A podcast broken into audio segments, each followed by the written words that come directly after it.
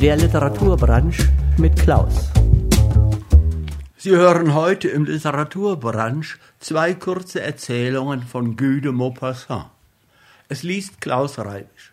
Zunächst das Testament. Ich kannte den großen jungen Mann, der René de Bonneval hieß. Er war im Verkehr ganz angenehm, obschon immer etwas traurig gestimmt. Er war sehr skeptisch veranlagt, und zwar hatte er einen etwas beißenden Skeptizismus, der es verstand, mit einem einzigen Wort die Scheinheiligkeit unserer Zeit zu entschleiern. Er sagte oft, es gibt keine ehrlichen Menschen. Oder sie sind wenigstens nur relativ ehrlich im Vergleich zu der gewöhnlichen Masse. Er hatte zwei Brüder, zwei Monsieur de Coussil, mit denen er sich nicht verstand. Ich bildete mir ein, sie wären aus einer anderen Ehe wegen des verschiedenen Namens. Aber man hatte mir mehrmals gesagt, dass sich in dieser Familie etwas ganz Eigenes abgespielt habe, obgleich ich nie etwas Genaues erfuhr. Da der junge Mann mir sehr gut gefiel, waren wir bald näher bekannt. Eines Abends, als ich bei ihm ganz allein gesessen hatte, fragte ich zufällig Sagen Sie mal, sind Sie aus erster oder zweiter Ehe Ihrer Frau Mutter? Er wurde ein wenig bleich, dann rot und antwortete ein paar Sekunden nicht, in sichtlicher Verlegenheit. Dann lächelte er auf melancholische und weiche Art, wie er es zu tun pflegte, und sagte Lieber Freund, wenn es Ihnen nicht zu langweilig ist, will ich Ihnen etwas über meinen Ursprung erzählen. Vielleicht interessiert es Sie. Ich weiß, dass Sie ein vernünftiger Mensch sind. Ich brauche also nicht zu fürchten, dass unsere Freundschaft darunter leiden könnte. Und wenn sie darunter litte, so würde mir eben nichts mehr daran liegen, Sie meinen Freund zu nennen. Meine Mutter, Madame de Coussil, war eine kleine, schüchtern veranlagte Frau, die von ihrem Mann wegen ihres Geldes geheiratet worden war. Ihr ganzes Leben war ein Martyrium.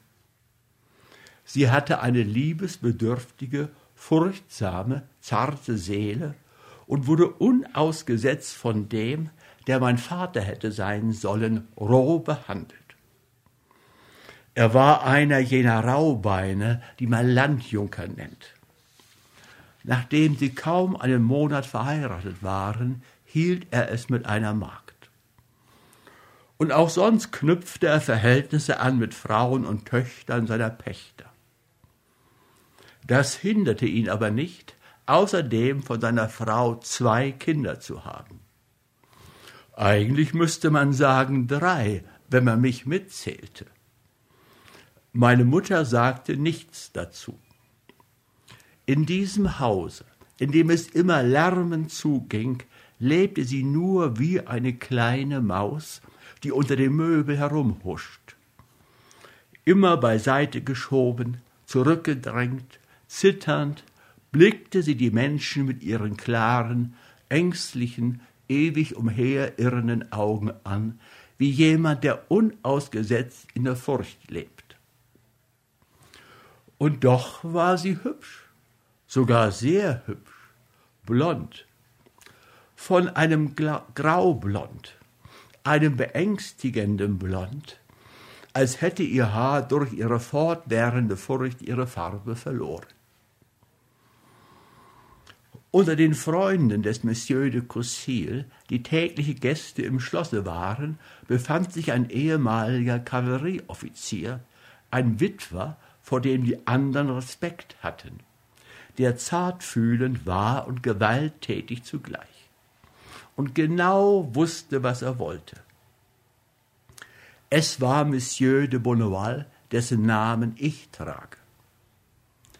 Er war ein großer, hagerer Mann mit mächtigem schwarzem Schnurrbart. Ich sehe ihm sehr ähnlich.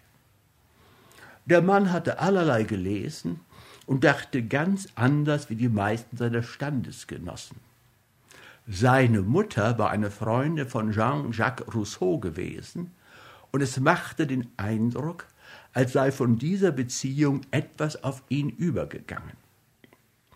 Er kannte den Gesellschaftsvertrag und die Neue Eloise und alle jene philosophischen Bücher auswendig, die den späteren Umsturz aller alten Gebräuche, aller unserer Vorurteile, aller veralteten Gesetze und unserer törichten Moral vorbereitet haben.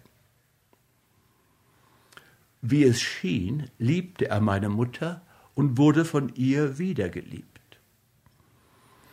Dieses Verhältnis blieb aber derartig verborgen, dass niemand etwas davon ahnte.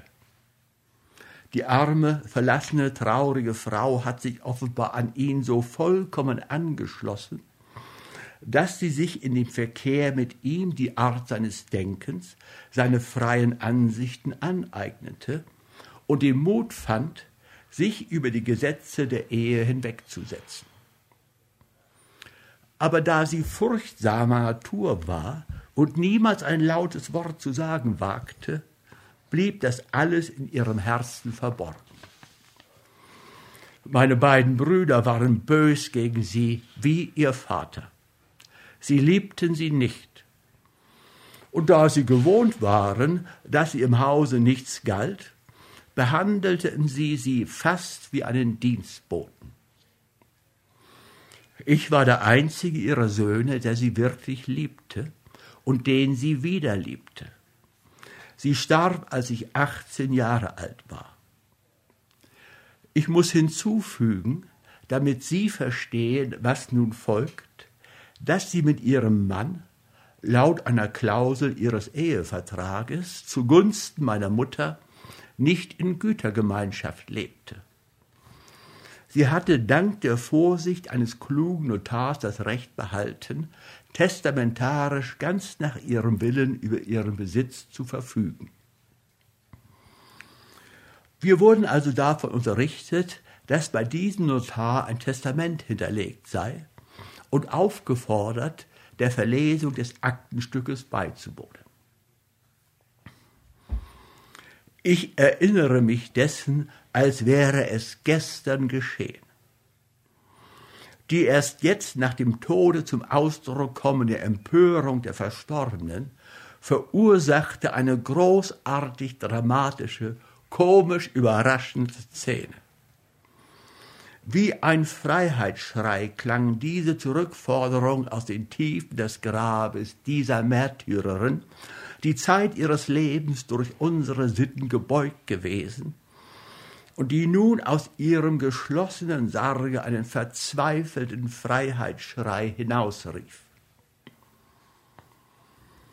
Der Mann, der sich für meinen Vater hielt, ein dicker Sanguiniker, der den Eindruck eines Fleischers machte, und meine beiden Brüder, zwei kräftige junge Leute von zwanzig und einundzwanzig Jahren, saßen ruhig auf ihren Stühlen und warteten. Herr von Bourneval war gleichfalls aufgefordert zu erscheinen. Er trat ein, nahm hinter mir Platz. Er hatte den Überrock zugeknöpft, sah bleich aus und kaute nervös in seinem Schnurrbart, der jetzt ein wenig grau geworden war. Offenbar war er gefasst auf das, was da kommen sollte.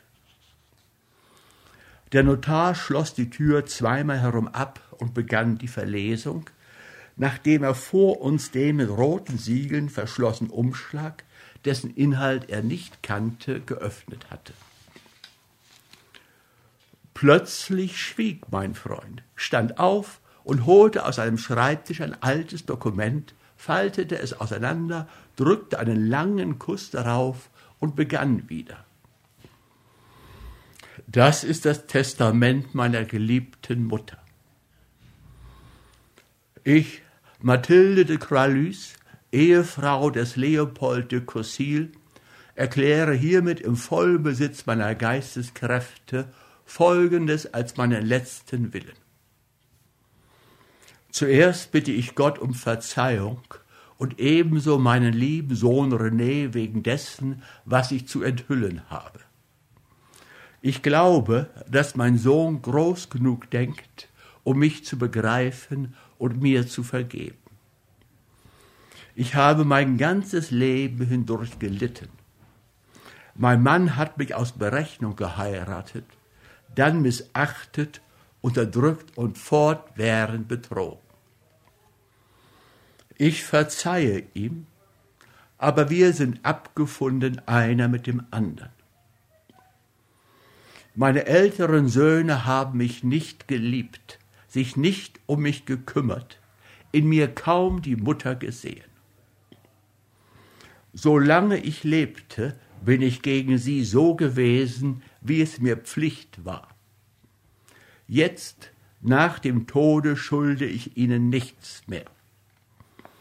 Die Bande des Blutes existieren nicht ohne dauernde, tägliche, heilige Liebe. Ein undankbarer Sohn ist weniger als ein Fremder, denn er ist tief in der Schuld, da er nicht das Recht hat, gegen seine eigene Mutter gleichgültig zu sein. Ich habe immer vor den Menschen gezittert, vor ihren harten Gesetzen, ihren unmenschlichen Sitten, ihren elenden Vorurteilen. Vor Gott fürchte ich mich nicht. Wenn ich einmal tot bin, werfe ich die schmachvolle Scheinheiligkeit ab. Jetzt wage ich zu sagen, was ich gedacht habe. Wage es, das Geheimnis meines Herzens einzugestehen und hier schriftlich niederzulegen. Ich hinterlasse den gesamten Teil meines Vermögens, über den mir nach dem Gesetze die Verfügung zusteht, dem Manne, den ich heiß und tief geliebt habe. Simon de Bonneval, nachdem es später auf unseren geliebten Sohn René übergehen wird. Genaue Bestimmungen hierüber folgen in einem besonderen Notariatsakte. Und vor dem höchsten Richter, der mich hört, erkläre ich, dass ich Leben und Seligkeit verflucht hätte, wenn mir nicht die tiefe, heiße, zarte, unerschütterliche Liebe meines Geliebten auf dieser Erde begegnet wäre, wenn ich in seinen Armen nicht begriffen hätte, dass Gott die Menschen geschaffen hat, einander zu lieben, einander zu helfen, einander zu trösten, miteinander zu weinen in Stunden der Bitternis. Der Vater meiner beiden ältesten Söhne ist Monsieur de Courcil. Nur René hat Monsieur de Bonneval das Leben zu danken. Ich bitte Gott, den Herrn über Menschen und Schicksale, Vater und Sohn über die sozialen Vorurteile erhaben zu machen und zu geben, dass sie sich bis an ihren Tod lieben und mich noch weiter lieben, nachdem ich tot bin. Das ist mein letzter Gedanke, mein letzter Wunsch. Mathilde de Kralus. Monsieur de Courcil war aufgesprungen und rief, das ist das Testament einer Verrückten. Da trat Monsieur de Bonneval einen Schritt vor und sagte mit energischer, scharfer Stimme, ich Simon de Bonneval erkläre, dass dieses Schriftstück nichts als die lautere Wahrheit enthält. Ich bin bereit, das auch durch Briefe, die in meinem Besitze sind, zu beweisen. Da ging Monsieur de Courcil auf ihn los. Ich dachte, sie würden sich aufeinander stürzen. Die beiden großen Männer standen bebend einander gegenüber, der eine stark und dick, der andere hager. Der Mann meiner Mutter rief, Sie sind ein Schuft. Und der andere antwortete in demselben energischen Ton, wir werden uns anderswo wiedersehen. Ich hätte sie längst geohrfeigt, wenn ich nicht, solange die arme Frau noch lebte, der Sie das Leben so bitter gemacht haben, hätte Ruhe halten wollen. Dann wandte er sich zu mir. Du bist mein Sohn. Willst du mit mir kommen? Ich habe kein tatsächliches Recht, dich mit mir zu nehmen, aber ich will das Vaterrecht ausüben, wenn du mir folgen willst. Ich drückte ihm stumm die Hand und wir gingen zusammen hinaus. Ich war wie betäubt. Zwei Tage später tötete Monsieur de Bonneval Monsieur de Courcil im Duell. Meine Brüder schwiegen aus Furcht vor einem fürchterlichen Skandal. Ich habe ihnen die Hälfte der Hinterlassenschaft meiner Mutter zediert. Sie haben sie angenommen. Ich aber nahm den Namen meines wirklichen Vaters an und verzichtete auf den, welchen mir das Gesetz gegeben hat und der mir nicht gehört. Monsieur de Bonneval ist vor fünf Jahren gestorben. Den Schmerz darüber empfinde ich noch heute wie damals. Er stand auf, tat ein paar Schritte und blieb mir gegenüber stehen. Nun, und ich behaupte, dass das Testament meiner Mutter eine der schönsten, ehrlichsten, größten Taten ist, die eine Frau tun kann. Meinen Sie nicht auch? Ich streckte ihm beide Hände entgegen. Gewiss, lieber Freund. Sie hörten das Testament von Guy de Maupassant. Es las Klaus Reibisch. Es folgt jetzt die zweite Geschichte von Guy de Maupassant. Gerettet. Sie kam hereingestürzt wie eine Flintenkugel, die eine Fensterscheibe durchschlägt. Die kleine Marquis de Renedon und lachte schon los, ehe noch sie zu sprechen begann. Sie lachte, dass ihr die hellen Tränen über die Wangen liefen. Genau so hatte sie damals gelacht, als sie ihrer Freundin brühwarm erzählte, wie sie den Marquis betrogen hatte einzig und allein, um ihn seine täppische Eifersucht heimzuzahlen. Nur ein einziges Mal, weil er wahrhaftig auch gar zu dumm und zu eifersüchtig war. Die kleine Baronin de Grangerie hatte das Buch, in dem sie las, auf das Sofa geworfen und blickte Annette wissbegierig und erwartungsvoll an. Schließlich fragte sie, was hast du denn wieder angestellt?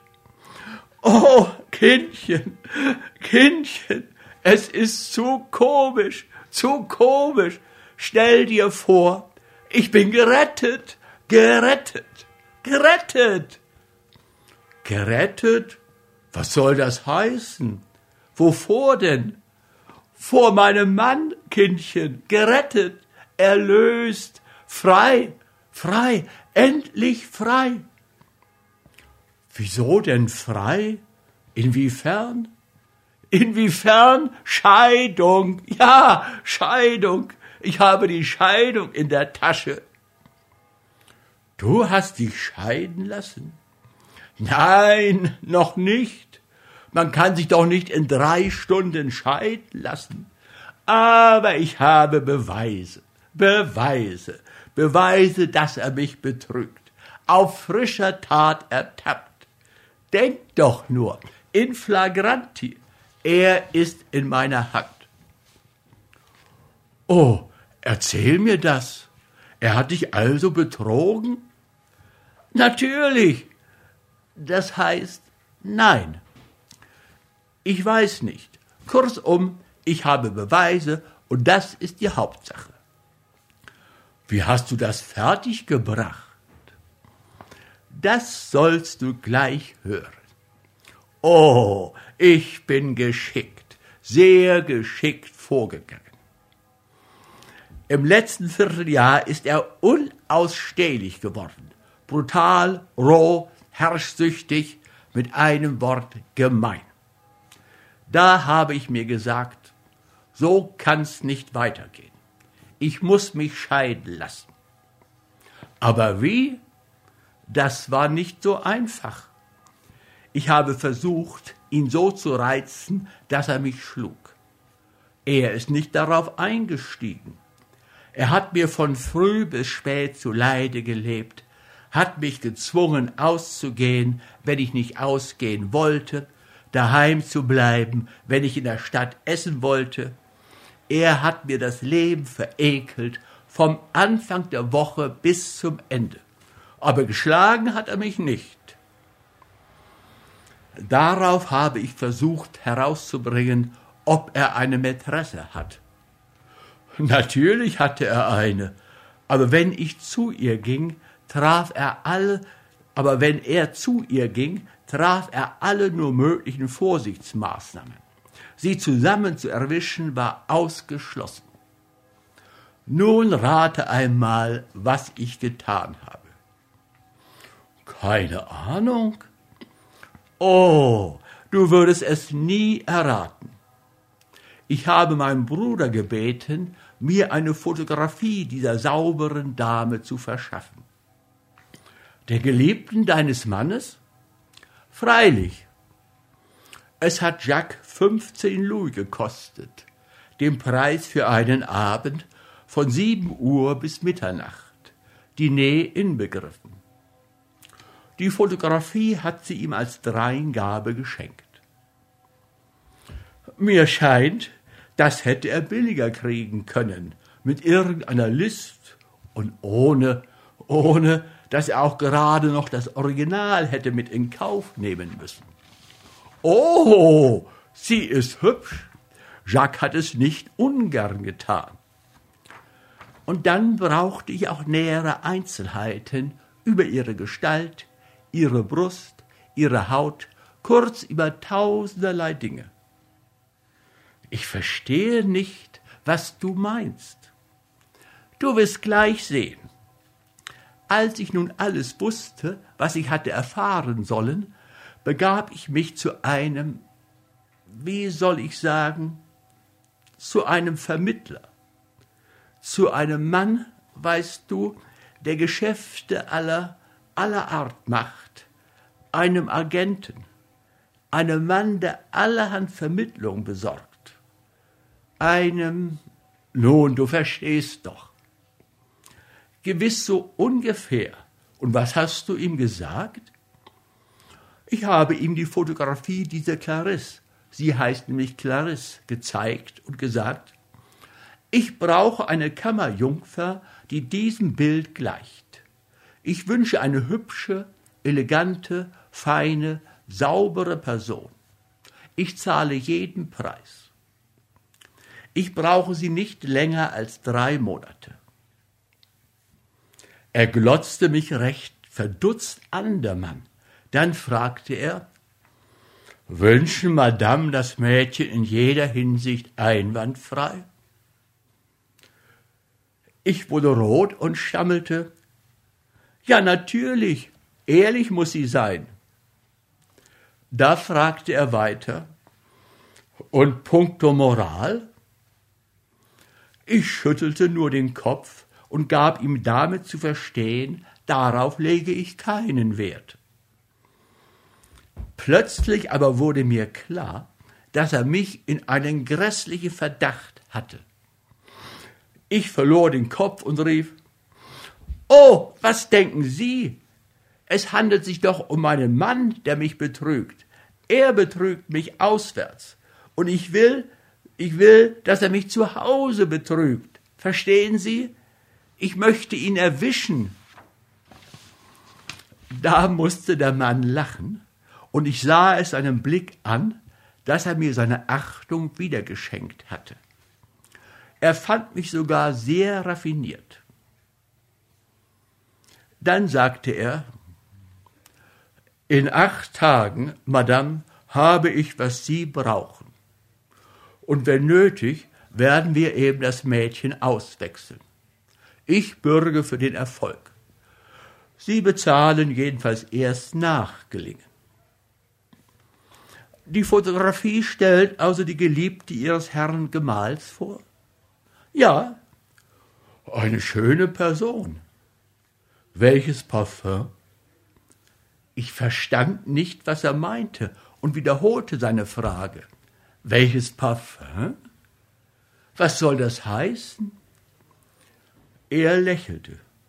Ja, Madame, das Parfum ist sehr wichtig, wenn man einen Mann verführen will. Der leichte Duft verwirrt unmerklich seinen Geist, erinnerte ihn doch dumpf an seine Liebesfreude. Wir müssten auch noch versuchen, in Erfahrung zu bringen, was ihr Herr Gemahl gewöhnlich ist, wenn er mit dieser Dame diniert. Sie könnten ihm an dem Abend, an dem Sie ihn erwischen wollen, die gleichen Gerichte auftischen. Oh, wir haben ihn in der Falle, Madame. Wir haben ihn in der Falle. Ich ging begeistert fort. Ich war wirklich an einen äußerst klugen Mann geraten. Drei Tage später erschien bei mir ein großgewachsenes, braunhaariges Geschöpf, ein sehr schönes Mädchen, das zugleich bescheiden und keck auftrat. Man sah ihr, ich weiß nicht wieso, an, dass sie mit allen Wassern gewaschen war. Mir gegenüber benahm sie sich höchst geziemend. Sie sagte, Madame können einfach Rose zu mir sagen. Wir kamen ins Plaudern. Sagen Sie, Rose, wissen Sie eigentlich, warum Sie hier sind? Ich kann mir's denken, Madame. Sehr schön, mein Kind. Und ist Ihnen, Ihnen das nicht zu unangenehm? Oh, Madame, das ist schon die achte Scheidung, bei der ich mitwirke. Ich bin's gewöhnt. Dann ist ja alles in schönster Ordnung. Brauchen Sie lange, bis es soweit ist? Oh, Madame, das kommt ganz auf das Temperament des Herrn Marquis an. Wenn ich den Herrn Marquis fünf Minuten unter vier Augen gesehen habe, kann ich Madame genau Bescheid geben. Sie werden ihn gleich nachher sehen, liebes Kind. Aber ich mache Sie darauf aufmerksam, schön ist er nicht. Das macht mir nichts aus, Madame. Ich habe schon abstoßend hässliche geschieden. Aber darf ich Madame fragen, haben sich Madame schon nach dem Parfum erkundigt? Ja, meine liebe Rose Vervain. Umso besser, Madame. Ich mag den Geruch sehr. Können mir Madame auch sagen, ob die Geliebte des Herrn Marquis Seidenwäsche trägt? Nein, liebes Kind, Batist mit Spitzen. Oh, dann ist sie etwas ganz Feines. Seidenwäsche trägt nachgerade eine jede. Da haben Sie recht. Gut, Madame, dann werde ich jetzt meinen Dienst antreten. Eine Stunde später kam mein Mann nach Hause. Rose gönnte ihm keinen Blick, dafür verschlang er sie mit den Augen. Sie duftete bereits aufdringlich nach Verven. Nach fünf Minuten ging sie hinaus. Sofort fragte er mich, was ist denn das für ein Mädchen? Aber meine neue Kammerzofe. Wo hast du die her? Die Baronin Grangerie hat sie mir verschafft, mit den allerbesten Auskünften. Ah, sie ist recht hübsch. Findest du? Ich war hell entzückt. Ich fühlte, dass er schon anbiss. Noch am selben Abend sagte Rose zu mir, ich kann Madame jetzt bestimmt versprechen, dass es keine vierzehn Tage dauern wird. Der Herr Marquis ist sehr leicht zu verführen. Es juckt ihm schon an allen Gliedern, und wenn er mir vorbeigeht, möchte er mich küssen. Hat er Ihnen nichts gesagt? Nein, Madame, er hat mich nur nach meinem Namen gefragt um zu hören, wie meine Stimme klingt. Sehr gut, liebe Rose. Machen Sie so rasch wie möglich. Madame können ganz unbesorgt sein. Ich werde nur gerade so lange Widerstand leisten, wie nötig ist, dass ich mir nichts vergebe. Nach acht Tagen ging mein Mann fast gar nicht mehr aus. Ich sah ihn den ganzen Nachmittag durch das Haus streichen. Das Bezeichnendste aber war, dass er mich nicht mehr abhielt, auszugehen. Und ich war den ganzen Tag nicht zu Hause, um, um ihm die nötige Freiheit zu lassen. Am neunten Tag sagte Rose, während sie mich auskleidete, schüchtern zu mir Es ist soweit, Madame, seit heute Vormittag. Ich war ein wenig überrascht, sogar ein klein wenig erregt. Ich stammelte Und? Und? Ist es gut abgelaufen? Oh, sehr gut, Madame. Seit drei Tagen drängt er mich. Madame könne mir nun den Zeitpunkt angeben, zu dem Sie uns in Flagranti zu überraschen wünschen. Ja, mein Kind, warten Sie. Sagen wir Donnerstag. Gut, Donnerstag also, Madame. Bis dahin werde ich dem Herrn Marquis nichts mehr gewähren, damit er schön wach bleibt. Sind Sie auch sicher, dass alles klappt? Oh ja, Madame, ganz sicher. Ich werde dem Herrn Marquis so wild machen, dass er genau zu der Zeit, die Madame mir angeben, ins Garn gehen wird. Sagen wir also fünf Uhr, liebe Rose? Einverstanden, um fünf Uhr, Madame. Und wo? Nun, in meinem Schlafzimmer. Gut, in Madames Schlafzimmer. Du kannst dir ja denken, meine Liebe, was ich dann tat. Ich habe zuerst Papa und Mama geholt, dann mein Onkel Dorvelin, den Präsidenten, und dann Herrn Rappelet, den Richter, den Freund meines Mannes. Ich habe Ihnen natürlich nicht gesagt, was ich Ihnen zeigen wollte.